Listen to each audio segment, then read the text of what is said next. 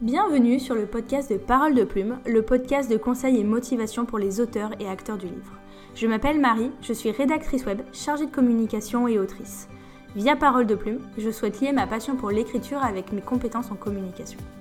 Depuis plus d'un an déjà, je gère le compte Instagram Parole de Plume, où chaque semaine, je délivre mes conseils en écriture, communication et où je partage également l'avancée de mes projets d'écriture. J'espère que ce format podcast te plaira, que tu passeras un bon moment d'écoute et je te dis à très bientôt Salut tout le monde, j'espère que vous allez bien. On se retrouve aujourd'hui pour une nouvelle interview et aujourd'hui je suis avec Alexandra. Alexandra est éditrice et fondatrice de la maison d'édition L'Abeille Bleue. Elle est là pour nous raconter son parcours ainsi que celui de cette toute jeune maison d'édition. Alexandra, bienvenue. Bonjour et merci de m'accueillir. Je t'en prie, c'est avec plaisir. Du coup, on va commencer tout de suite avec la fameuse question que je pose à tous mes invités. Est-ce que tu peux te présenter? Oui, donc euh, Alexandra, 36 ans, toutes ses dents, euh, maman, euh, et, éditrice depuis un an et demi maintenant. voilà, ancienne traductrice. c'est vrai que j'ai toujours baigné dans les mots. c'est pour ça que, que l'édition a été une reconversion un petit peu évidente pour moi. Euh, mais, euh, mais voilà, c'est quand même un, métier qui est, qui est, assez nouveau euh, et que je, découvre encore avec plaisir tous les jours, mais c'est un métier passion. Donc ça, j'ai la chance de faire, de faire ça. Ouais. C'est génial ça. Et du coup, est-ce que tu peux nous donner un petit peu ton parcours? Donc, tu vas nous dire que tu étais traductrice avant. bah, comment t'en es arrivée au final à, tout, bah, à tous ces métiers et à l'édition? Alors, euh, moi j'ai toujours été fan d'anglais, euh, donc pour la traduction c'était aussi une évidence en sortant des études. J'ai fait une école de traduction en 5 ans euh, et, j'ai monté peu de temps après ma maison de, enfin ma maison, la chance de dire maison d'édition, mon agence de traduction, donc avec une spécialisation en finance et droit. j'aurais adoré me spécialiser en littéraire, traduction littéraire. Malheureusement, pendant les études, nous ont, les profs nous avaient dit à tous que c'était un milieu très très bouché, que c'était pas la peine mmh. d'essayer. Ouais. Ce qui est très dommage. Et si j'avais vraiment un message à faire passer aux gens qui aiment la traduction littéraire, c'est quand même d'essayer, parce que je trouve ça dommage en fait de décourager avant même d'avoir euh, tenté quoi que ce soit. Euh, donc voilà, c'était quand même plus fun, enfin ça aurait été plus fun euh, la traduction littéraire que la traduction financière, même si c'était intéressant, mais bon voilà, ça avait ses limites. donc voilà, écrire, rédiger, tourner les phrases de la manière la plus belle et, compréhensible possible. Ça a toujours été ma passion.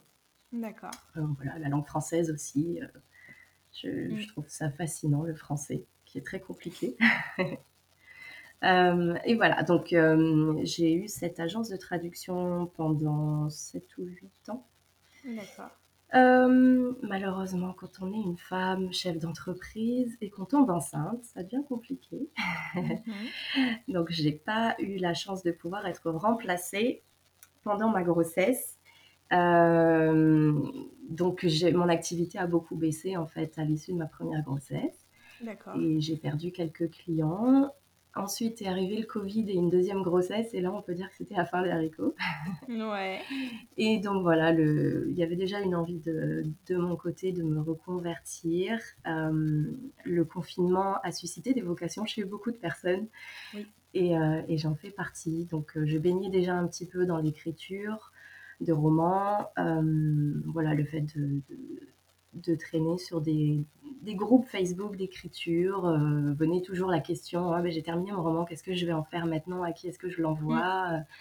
Et donc voilà, en parlant à, beaucoup de personnes, euh, s'est imposé dans mon esprit l'idée d'une maison d'édition qui me paraissait vraiment à la base totalement inaccessible. Hein. Pour moi, une maison d'édition, c'était c'était Hachette, c'était Actes Sud, c'était Le Seuil, c'était voilà, il fallait il fallait une énorme structure pour mm. monter ça.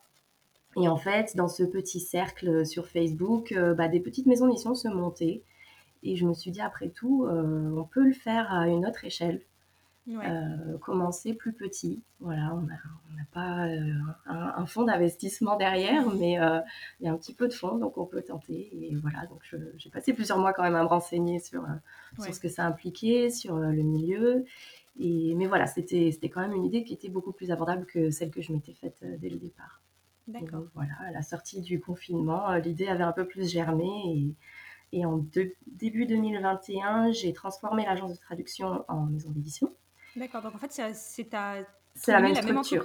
oui, exactement. C'est le même SIRET. C'était beaucoup plus compliqué de, de fermer l'autre et d'en ouvrir une autre. Enfin, ça, ça impliquait plus de coûts, en tout cas, selon le comptable. Donc, il m'a dit voilà, c'est plus simple de changer euh, l'objet social, de changer le nom.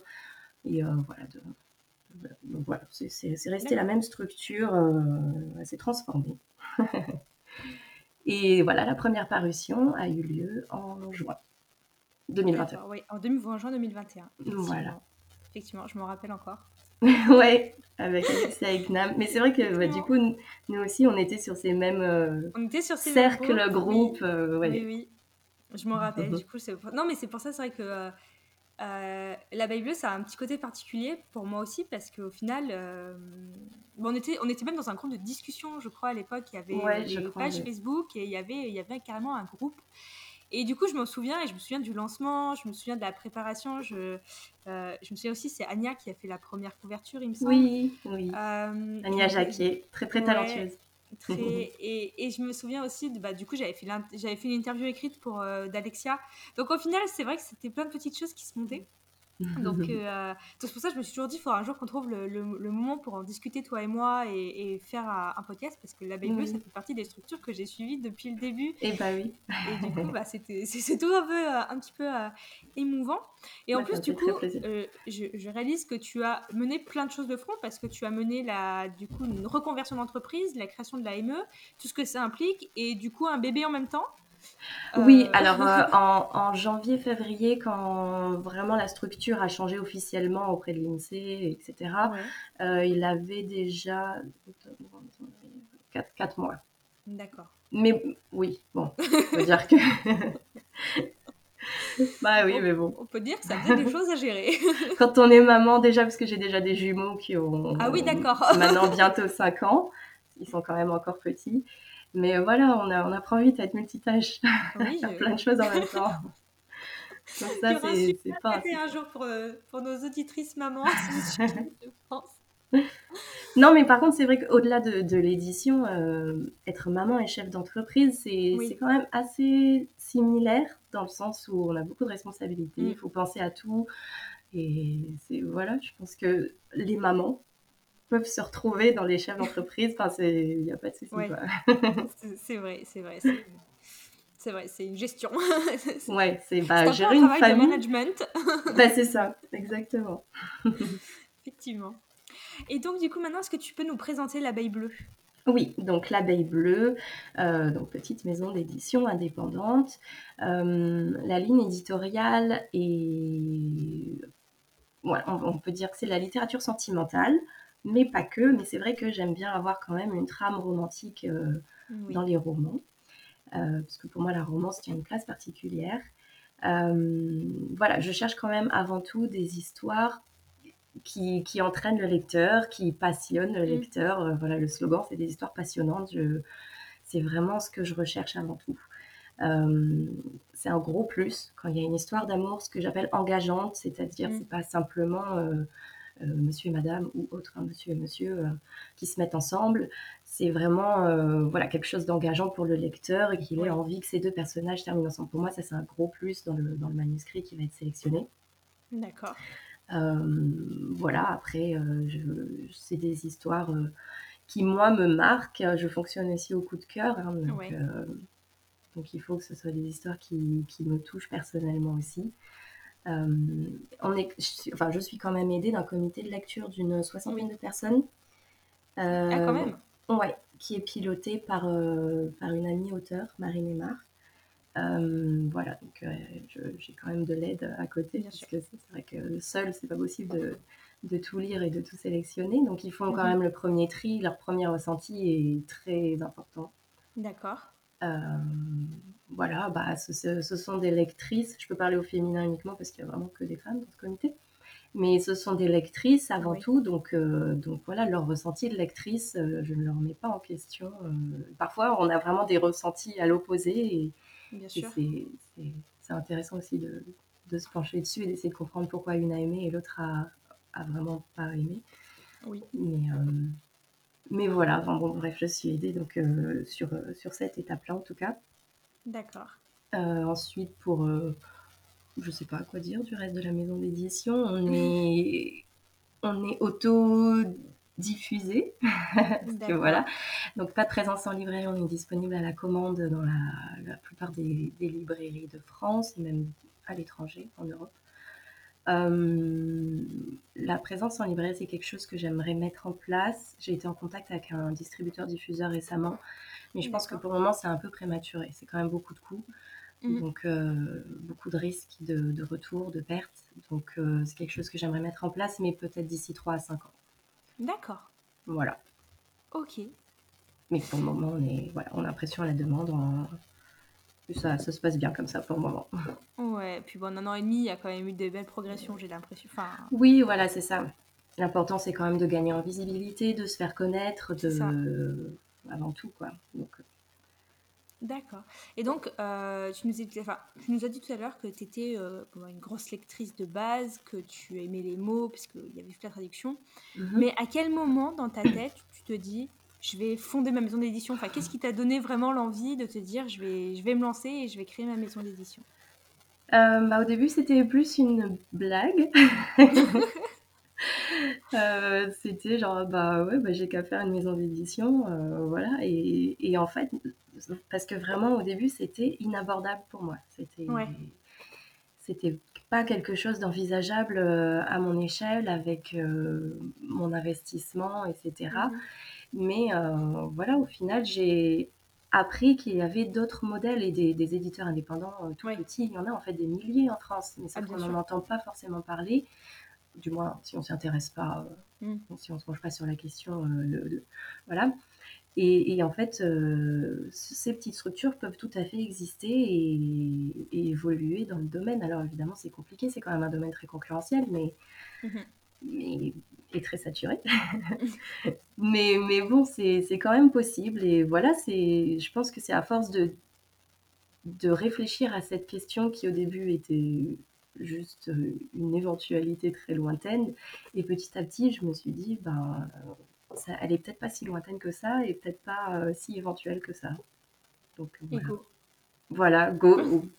Puis j'ai créé le site internet et, voilà. il fallait le faire. et bien justement, c'est pas même la question suivante. Euh, d'un point de vue vraiment purement entrepreneurial, vraiment mhm. technique, comment on fait pour fonder sa maison d'édition? Quels sont, euh, on va dire, alors, va peut-être pas rentrer dans le détail du détail pour, pour qu'on ne perde pas forcément nos, auditeurs, mais si tu restes, on va dire, les, grosses étapes de création, quelles ont été pour, pour toi? Alors, bah moi, comme je disais, j'avais déjà la structure, mm. donc c'est une SARL, enfin plutôt URL, puisque je suis toute seule à la tête. Euh, donc, bon, déjà, c'est de monter sa structure, que ce soit en auto-entreprise ou, ou, autre chose. Euh, ensuite, voilà, la création d'un site internet.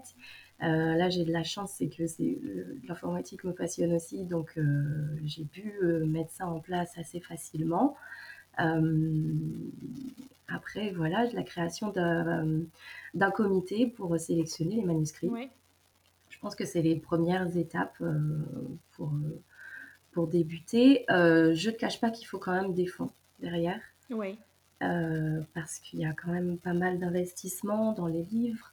Euh, que ce soit pour les couvertures, pour les corrections, si on offre un avaloir aux auteurs, c'est quand même beaucoup de frais euh, qui ne sont pas forcément rentabilisés au début avec tous les livres aussi. Donc il faut quand même un certain nombre de fonds. Je déconseillerais de se lancer euh, avec un investissement minimum.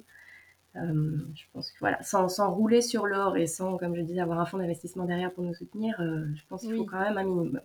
D'accord. Une petite base, quoi de quoi tenir aussi sans revenu potentiellement pendant quelques années.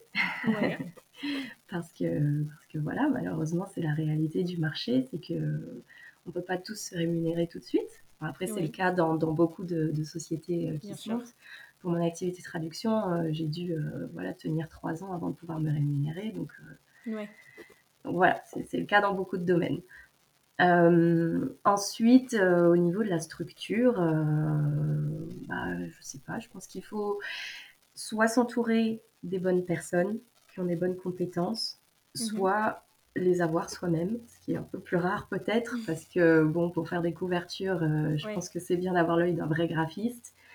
pour les corrections, bah, si on est sûr de ses compétences en français, pourquoi pas les faire en interne Sinon, c'est quand même bien de les sous-traiter. Puis ça fait toujours une paire d'yeux supplémentaire, c'est pas négligeable.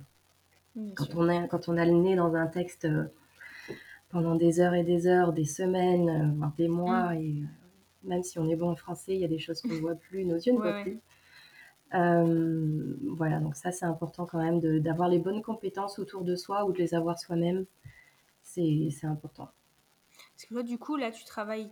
Je sais que tu sous-traites certaines parties, mais officiellement, dans l'abeille bleue, tu es la seule, entre guillemets, personne de l'entreprise ou tu as aussi maintenant des employés ou tu travailles avec des freelances? Non, non, je suis la seule.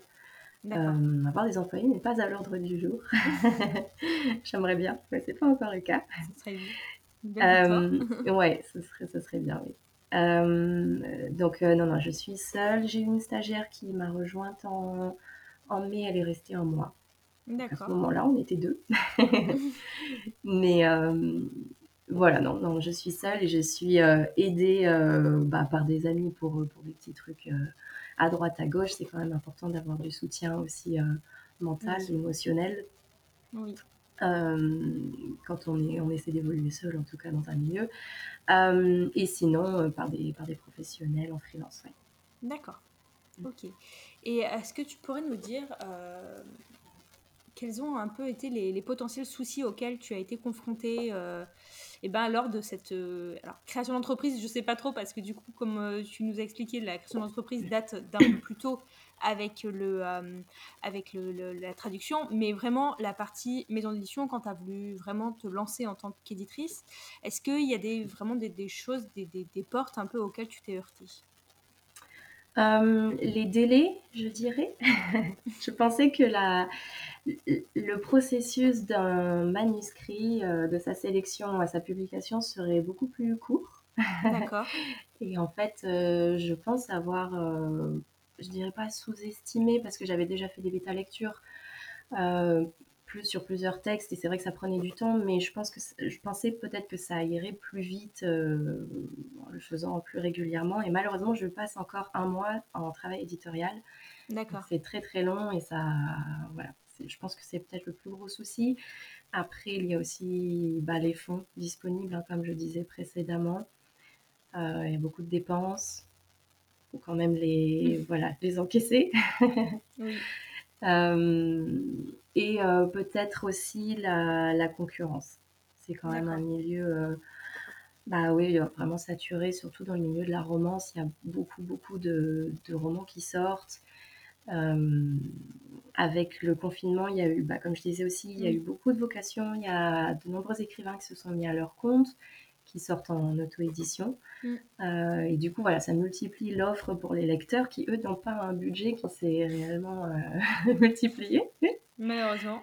donc, donc voilà, donc ils doivent faire le choix dans cette grande jungle et, bah, il faut ruser de stratégie pour se faire remarquer. Et, ouais. et voilà.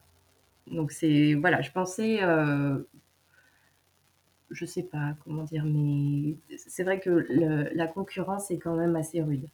D'accord. Ok. Effectivement. Mais pour les auteurs aussi. oui, bah bien sûr, oui, pour tout le monde. Hein. Même pour les auteurs. De notre côté. Hein. Oui, oui, pour ceux qui soumettent en. Mm. Oui, oui, c'est vrai que. Alors, je peux pas comparer avec euh, la période avant confinement, mais bah tout le monde le dit que les maisons d'édition ont reçu énormément de manuscrits euh, depuis, mm. euh, depuis le Covid. Quoi. Ah oui, bah on, a entre guillemets. Euh, alors, moi, j'écris de, j'écris, j'écris depuis mes 12 ans, j'ai toujours écrit, mais c'est vrai que je pense que mhm. la période de confinement où on a pu avoir le temps de vraiment, bah, peut-être mener certains projets à bien, bah d'avoir vraiment le temps de discuter, parce qu'au final, on avait Enfin, c'est horrible ce que je veux dire. Mais on n'avait que ça à faire, d'être sur les réseaux sociaux toute la journée et d'échanger avec les gens et de, comme tu dis, de se rendre compte qu'en fait c'était possible. Oui. Et de vraiment avoir le temps de, parler et de, de, de découvrir l'expérience d'autres personnes comme tu l'as fait.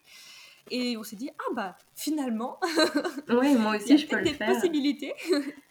et, et c'est vrai que je pense que bah, d'avoir le temps de prendre le temps de discuter avec les gens, on s'est un peu rendu compte qu'on pouvait essayer. Et du coup, bah, la vocation, je pense, enfin l'envie, la passion était là chez beaucoup avant, mhm. mais je pense que le fait d'avoir le temps de discuter avec d'autres personnes en ligne, ça leur a fait prendre conscience qu'en fait ils pouvaient eux aussi. Et c'est là qu'il y a eu le boom. Non, mais clairement, clairement.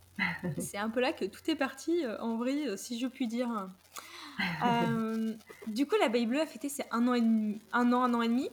Un an, de parution en juin. on va dire que le jour, euh, enfin en février, quand le, le, nom a changé officiellement et que la structure s'est modifiée officiellement, ça n'a pas trop d'importance. Moi, je prends en, La date de parution. Voilà, on est en exemple la, la première date de parution. L'abeille bleue a fêté ses un an et un mois, puisqu'on est au Voilà. euh, Est-ce que tu peux nous dresser un petit peu le, bilan de cette première année?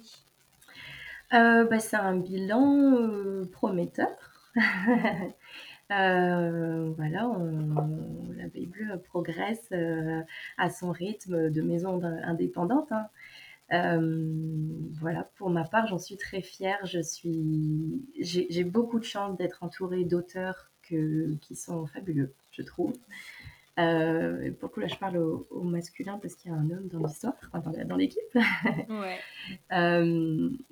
mais voilà, je suis vraiment, vraiment très épanouie dans ce métier avec qui, qui, mêle à la fois ma passion pour le français, les mots, la, structure, la syntaxe, enfin bref, tout, tout ce qu'englobe le français euh, et les textes, et le côté euh, social et, et, interactionnel, ça se dit?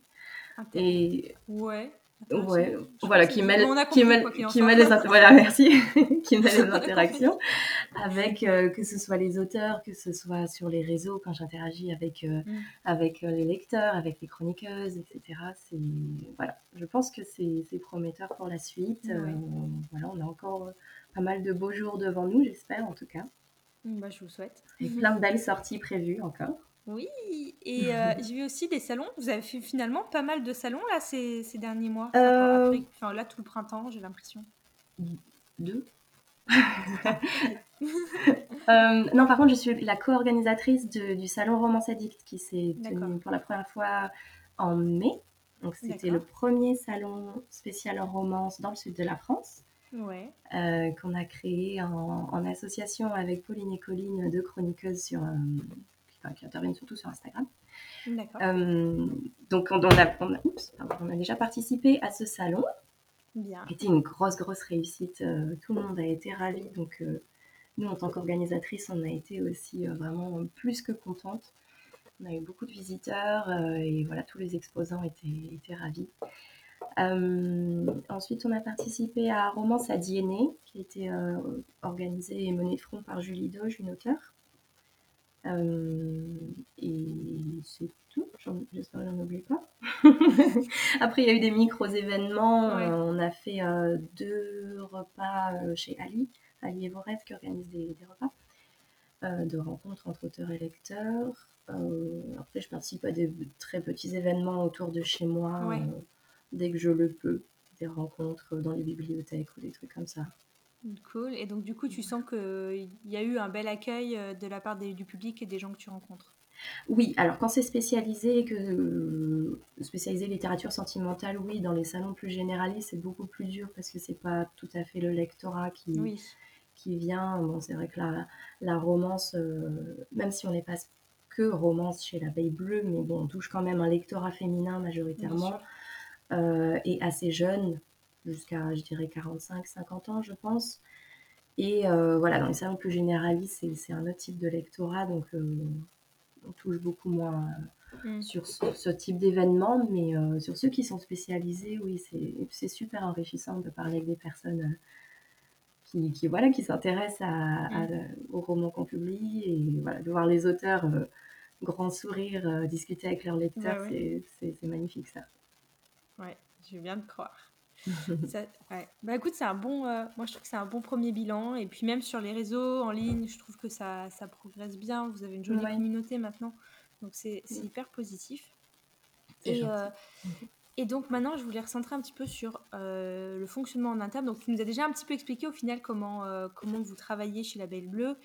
Euh, est-ce que tu peux nous, expliquer un petit peu comment ça se passe pour le livre, du moment qu'il arrive, enfin pour le livre, même le manuscrit à ce moment-là, mhm. euh, du moment où il arrive dans le comité de lecture euh, jusqu'à celui où il arrive dans les mains du lecteur? Du lecteur. alors, le comité de lecture, nous, enfin, via l'intermédiaire de, de Marie Neymar, les manuscrits sont proposés au comité de lecture qui se positionnent ou non sur les manuscrits qu'il veut lire, que la lectrice veut lire. C'est vrai qu'on n'impose rien euh, parce que je veux vraiment que ce soit représentatif de, du potentiel et de l'attrait du, manuscrit qu'elles ont en face des yeux, c'est-à-dire le titre et le résumé et le genre aussi. Évidemment, il y en a qui sont plus mm. attirés par de l'imaginaire, d'autres par de la romance. Elles vont aussi se positionner en fonction de, de leurs préférences. Euh, mais c'est vrai que le titre et le, et le résumé sont primordiaux dans leur, euh, bah, dans leur décision de, de, le prendre ou non. Euh, quand il y en a qui ont un peu moins de succès, c'est vrai qu'on insiste, on dit s'il vous plaît, il nous manquerait une ou deux personnes sur celui-là, est-ce que quelqu'un veut bien? Il y a peut-être une bonne surprise derrière. Mais c'est vrai que qu'on n'impose pas de manière générale voilà, elles sont vraiment libres de. Vous, vous, en recevez beaucoup des manuscrits? Enfin, tu, saurais nous dire à peu près sur, par exemple, sur je un mois, ce que ça représente?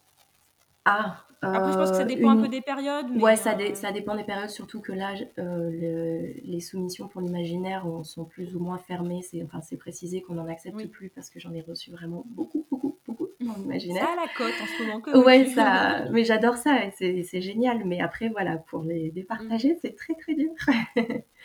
Malheureusement, on ne peut pas tous les prendre. Euh, donc un petit peu moins en ce moment, euh, mais sinon je dirais une vingtaine, trentaine par mois. D'accord. Oui. Euh, il y en a eu beaucoup plus, il y a eu un pic quand on a rouvert les soumissions, je ne sais plus quand, en début d'année, je crois. Il y a eu un gros pic à ce moment-là, et là, ça se tasse un peu. Mais, mais c'est très bien, parce qu'il y en a tellement en retard que ça permet de un peu la palle. oui, oui, bah oui. Là, les, les délais sont plus euh, aux alentours de six mois. Donc, euh. D'accord. Alors, c'est pas du tout la faute du comité, c'est la mienne, je tiens à le préciser. Oh.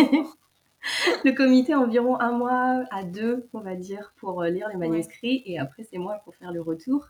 Il faut que je me penche sur le manuscrit pour voilà, faire un... J'essaie de faire un retour personnalisé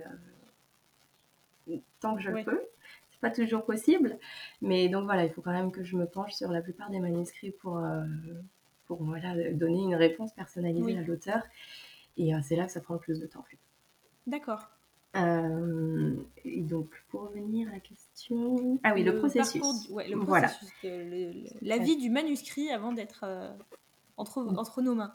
donc, donc, une fois que les lectrices se sont positionnées sur un manuscrit, qu'elles l'ont lu, on leur demande de remplir un formulaire où elles peuvent donner leur avis sur plusieurs points, le style des personnages, le rythme, etc. Euh, de là, euh, il y a aussi une note globale. Alors, c'est vraiment que du ressenti. Hein. C'est pas, c'est pas du tout représentatif. Enfin, pas du tout. C'est pas représentatif de la qualité du manuscrit. C'est vraiment un ressenti global en tant que lectrice. D'accord. Et ça, il y a que moi qui le vois, cette note, et c'est juste moi pour m'aiguiller si plutôt oui ou plutôt non, en fait. Euh, de là, si c'est plutôt oui, je vais me pencher aussi sur sa lecture, évidemment. Euh, donc, je le lis en entier. Donc, ça, ça va dépendre de la liste des manuscrits qui sont présents avant. Euh, et voilà, si le manuscrit m'a plu, je propose à l'auteur qu'on s'appelle pour en discuter. D'accord. Et ensuite, je lui envoie le contrat, donc la signature du contrat. et là, il est dans l'attente de faire son travail édito. Euh, donc ça, c'est dans l'optique que le, que le, manuscrit était déjà euh, tout à fait correct et que j'avais pas de modification à lui proposer. Ça arrive pour certains romans mmh. que je dis oui, je veux bien le signer, mais il faudrait modifier telle chose, euh, retravailler tel passage, la fin, ou ce genre de choses. Donc ça, on se met d'accord quand même en amont avant de signer le manuscrit, parce qu'il faut que l'auteur soit aussi bah, d'accord pour retravailler son, son, texte. Euh, et donc, euh, donc, si le, texte était déjà très bien, bah, je, voilà, notre collaboration euh, commence réellement quand je peux me pencher dessus pour le travail éditorial qui a lieu environ un mois à deux mois avant la sortie. Je suis un peu plus tendue. oui, oui, je sais, je sais très bien qu'il y, y, a beaucoup de maisons qui, qui ont leur manuscrit avec couverture, BAT, prêt six mois avant la sortie. Je ne sais pas comment elles font. Moi, c'est pas possible. Moi, tout est fait juste avant. Donc, euh, donc, le moment venu, on se penche sur le travail éditorial, on fonctionne en, binôme, hein, réellement. C'est, mm. voilà, j'insiste auprès des auteurs, pour moi, c'est une vraie discussion.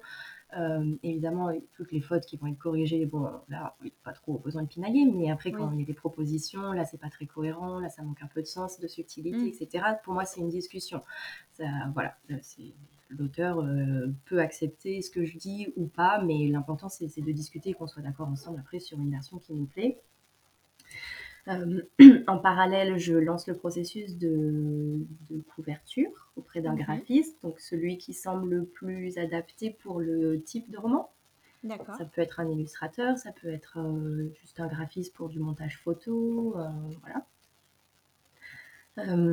et une fois que la couverture et que le, manuscrit sont prêts, l'auteur valide le BAT, donc ils vont attirer, et là, là c'est parti, il est mis en ligne. Et voilà, ensuite, euh, belle vie à lui. Tout à fait. Ensuite, il y a les chroniqueuses à contacter, évidemment. De temps en temps, les libraires, si c'est, ça m'est arrivé de le faire. Alors, je ne le fais pas pour tous, euh, mais ça m'est de le faire pour les romans qui sont spécialisés dans une région en particulier et qui peuvent vraiment toucher euh, cette région, comme euh, elle était attachée à mon sachet qui se déroule sur l'île d'Oléron, qui aurait pu être très sympa sur l'île d'Oléron. Donc là, c'est gogo à fond pour contacter les libraires de l'île. Ça n'a rien donné, mais, bon, on a tenté quand même. Voilà. Après, euh, c'est le, côté marketing et promotion qui s'enclenche, quoi. D'accord. Ok. Très bien. Et donc toi, ça te fait des journées un peu qui sont comment au final? C'est quoi ta journée type? Alors, j'ai pas vraiment de journée type parce que je fais tout en même temps.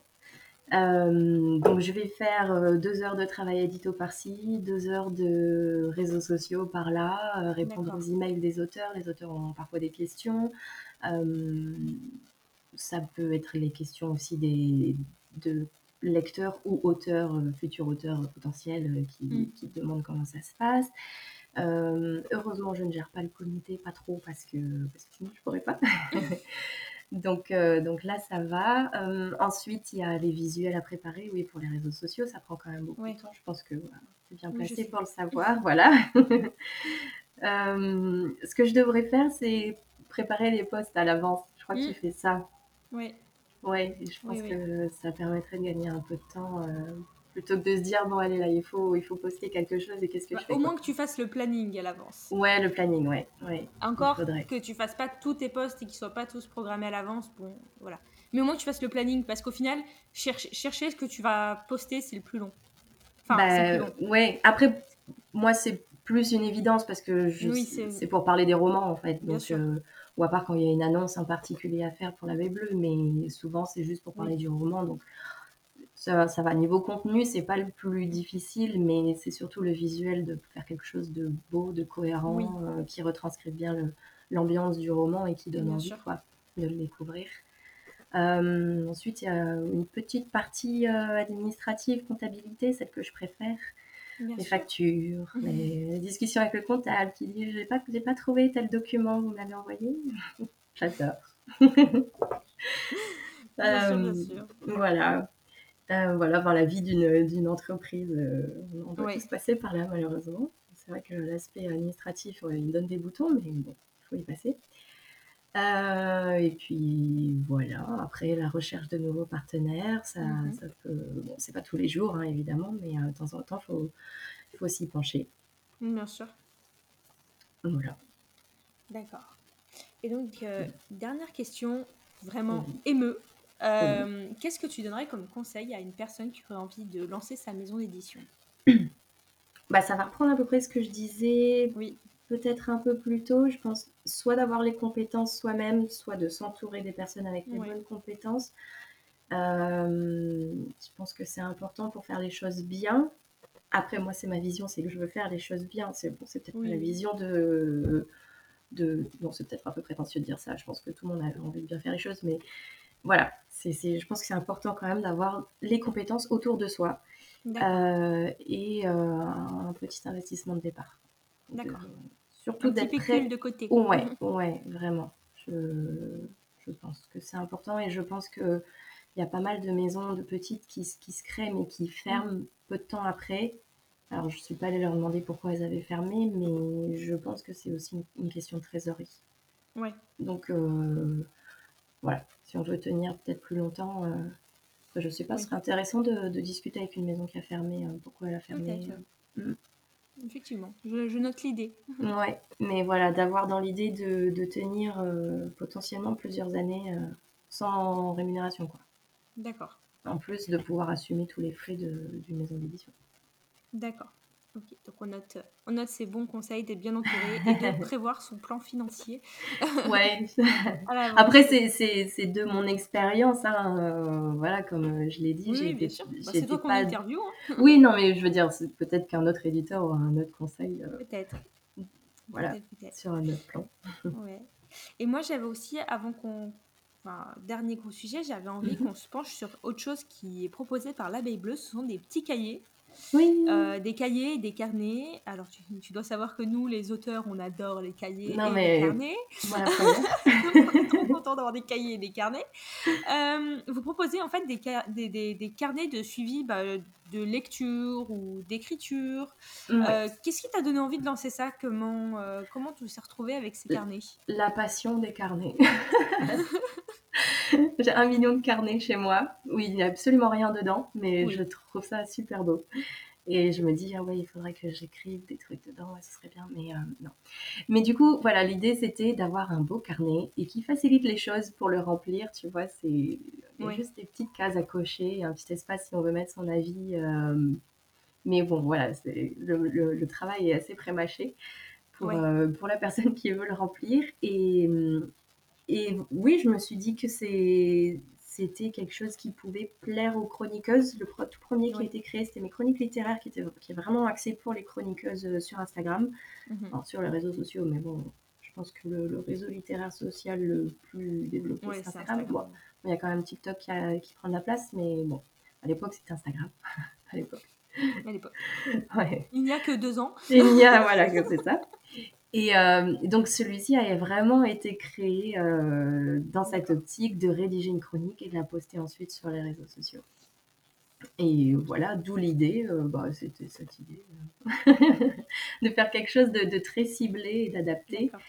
ensuite, il y a eu, voilà, l'idée s'est un peu généralisée. il y a un carnet de mots de passe que j'utilise personnellement vraiment tout le temps. Je trouve ça, en fait, il m'en manquait un. Tous ces millions de, mots de passe qui sont parfois stockés dans l'ordinateur, mais on se dit, mais si un jour mon ordi me lâche, j'ai plus, je sais plus me connecter nulle part en fait. Et donc voilà, donc là ils sont tous consignés dans un carnet que j'adore. et récemment avec Marine et Mar, euh, donc qui gèrent le comité, on a créé un cahier ludique pour enfants. Comme on est maman toutes les deux. Donc là on s'éloigne un petit peu du monde de l'édition quand même. Euh, donc, c'est des activités euh, à faire euh, avec ses enfants de 2 à 5 ans. D'accord. Voilà. super bien. J'aurais une suggestion pour les enfants le premier mhm. cahier d'auteur. Ah, ouais. J'ai la, petite sœur de mon chéri qui, à force de me voir écrire, a envie d'écrire, mais préparer son histoire, c'est compliqué. Et moi, qui, faudrait les prendre par la main, qui suis pas pédagogue pour de rond, enfin surtout enfin, pour les enfants, euh, j'essaye d'expliquer, mais c'est compliqué. Et elle me dit, mais t'as pas. Et elle avait, euh, elle voit mes carnets à moi, parce que moi j'ai mhm. un carnet de, j'ai le carnet d'auteur fantasy, euh, mais pour adultes. Je lui ai montré une fois. Et elle m'a dit, mais il y en a pas un pour les pour les enfants? Et je, sais pas. et je n'ai pas trouvé effectivement. J'ai cherché un peu sur sur sur la plateforme dont il ne faut pas prononcer le nom. oui. Et c'est vrai que je n'ai pas trouvé, mais c'est vrai que la suggestion, mon premier carnet d'auteur pour les petits, ça pourrait Pour les, pour les jeunes, ouais, c'est une bonne idée. Je vais le noter. Il sera dans la liste très longue des idées futures. Des idées de carnet. Il y a le carnet de challenge qui doit sortir depuis un an, je dirais. Je sais plus quand j'ai lancé le, le post pour euh, faire participer les gens si, si les les lecteurs ou auteurs avaient des idées, ils pouvaient participer. je les, mm. voilà, l'idée c'était qu'ils soient cités dans ce, dans ce carnet de challenge. Donc, euh, mais il est en cours de création depuis très longtemps. J'ai aussi suggestion le carnet de recettes de nos personnages de romans. De recettes De quoi? De cuisine? Ouais. L'autre jour, j'ai une abonnée qui m'a dit, je, quoi, je devais parler de. Euh, ah si, j'ai fait un. Tu sais que c'est un jeu de citation?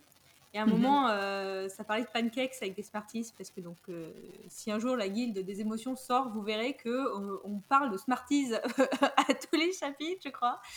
Et on m'a dit, mais tu veux pas nous donner la recette? Tu veux pas faire des posts avec les recettes? J'ai dit, attendez, on va pas faire des recettes de cuisine sur parole de plume, ça va. Même si franchement, l'idée, je l'adore. Et je me suis dit, un jour, je ferai un e-book de carnet de recettes de mes personnages. Bah oui, c'est une bonne idée. Mais, mais euh, carnet euh, des recettes de personnages de romans. Pourquoi pas? Voilà. Et pourquoi pas juste un carnet de recettes de cuisine alors? Oui, mais ça, t'en as déjà plein. bah oui, oui, bah oui, oui, c'est sûr. Juste pour avoir écrit personnage dessus. Je sais pas s'il y aurait euh, beaucoup de succès, mais. non, c'est vrai. c'est un peu, c'est un peu niche, mais. c'est carrément une niche. Mais c'est une bonne idée, ceci dit. voilà, c'était les suggestions de Marine pour les carnets. ok, bah écoute, moi, moi je te remercie d'avoir répondu à toutes mes questions. J'en ai une toute dernière, et là c'est euh, le moment où je te laisse la parole. C'est est-ce que tu as une dernière chose à nous dire avant qu'on se sépare? Est-ce qu'il y a quelque chose qui te paraît hyper important à nous signaler et que je n'aurais pas spécialement euh, pensé à demander? euh, très bonne question. là, comme ça, il n'y a rien qui me vient. Euh, je pense que non, je peux juste dire que pour moi, c'est une super aventure et c'est vraiment euh, un, réel plaisir de faire ce métier. Et voilà, j'espère pouvoir le faire encore très longtemps. Bah, je te le souhaite. c'est très gentil. Ok. Mm. Bon, bah, Alexandra, je te remercie. Je te remercie d'avoir été avec moi et avec nous bah, merci beaucoup. aujourd'hui. C'était un plaisir. belle opportunité. D'être un peu dans les coulisses euh, de, des ME. Moi, j'adore ça. J'aime bien savoir comment ça se passe en interne. Euh, donc c'est très sympa d'avoir partagé ça euh, avec nous. Et bah, avec grand plaisir. C'était. Je mettrai, je mettrai le lien vers la Pays Blanc en barre d'infos pour les personnes qui auraient envie de vous découvrir ou de vous redécouvrir, parce que déjà de vos lecteurs qui nous écoutent. Euh, donc voilà. Bon bah Alexandra, je te bah, remercie. Merci à toi et à bientôt. À bientôt. Merci à tous de nous avoir écoutés et on se retrouve la semaine prochaine pour un nouvel épisode. Bye bye.